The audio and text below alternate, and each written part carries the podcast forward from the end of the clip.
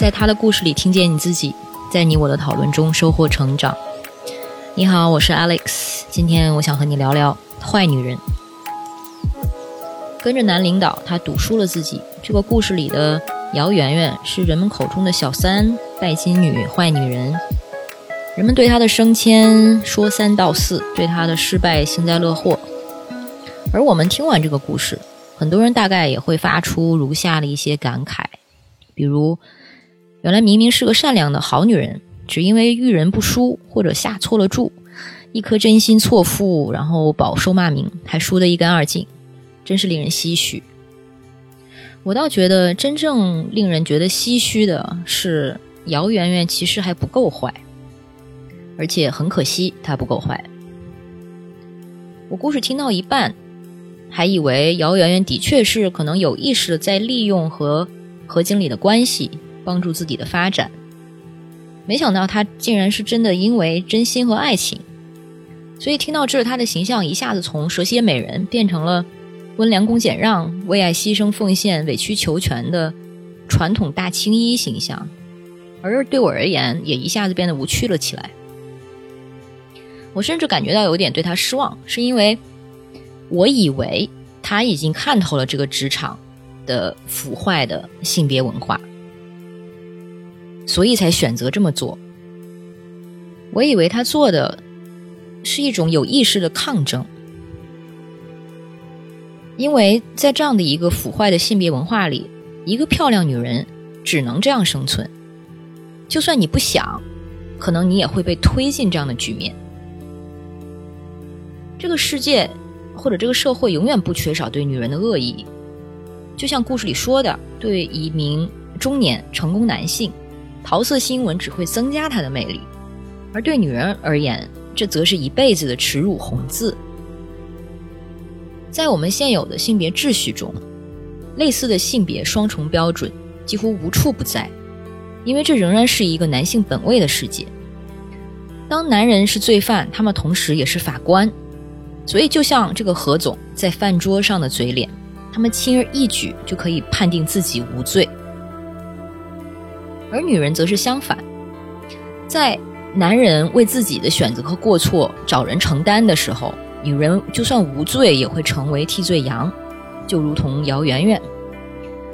让女人被千夫所指实在是太容易了，尤其是当你容颜姣好，又向往成功，那你的外形、你的野心、你的严格或者你的小小的骄傲，那些在男人身上不但不是缺点，反而是加分项的东西，统统都会成为女人的罪行。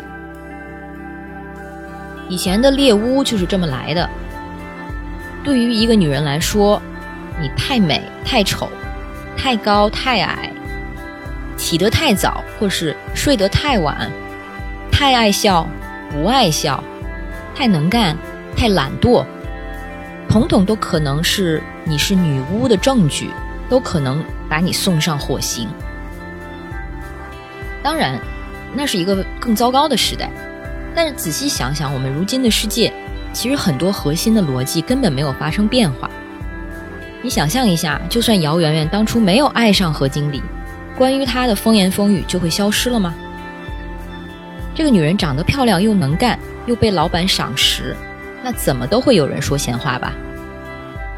而何经理他作为一个典型的掌握权力的中年男人，多半是沾染着这个群体的贪婪膨胀，对资源，包括性资源的征服和占有欲。以及对女性的轻视，所以就算姚媛媛没有真的爱上他，他也很可能会对他有所想法，甚至有所动作。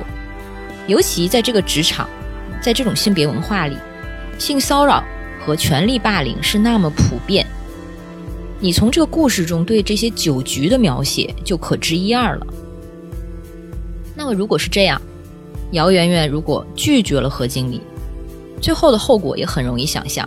她的事业道路应该也就被切断了，所以她可能还是只能选择接受，然后仍然成为人们口中的小三和利用男人往上爬的蛇蝎女人。所以她做什么都是不对的，都是不够的。那既然这样，就干脆做个恶女好了。与其无端的承受污名和误解，那何不干脆就停止自我奉献，彻底告别那些传统的女性美德，包括付出、等待、牺牲等等。既然看清了这个现实，就不要再委曲求全。至少这是我对姚媛媛的一种希望。所以，当她说出“如果没有美满的家庭和感情，女人在别人眼中始始终是个失败者”这句话的时候，我感到尤其的失望。虽然他那个时候看似是赌输了，但是当他说出这句话的时候，等于是自己认输了。那个时候才是真的输了。在故事的最后，似乎在暗示说姚媛媛嫁给了财富而不是爱情。我不知道到底是怎么样，但是我觉得更有趣的是人们的反应。就是这个时候，姚媛媛成功逆袭了，而这又巩固了人们对她的已有偏见，就是她是一个靠美色和手腕上位的女人。而她如果没有完成这场逆袭，她在人们的记忆中，也仍然是那个上位的女人，只不过是一个失败的想上位的女人。于是，这又让我想起中世纪人们对那些被指控为女巫的女人的做法。人们为了确认这个人是不是女巫，就会把她扔到河里。如果这个女人没有淹死，那她必然就是女巫；而如果她淹死了，那也就死了。这就是我对这期故事的想法。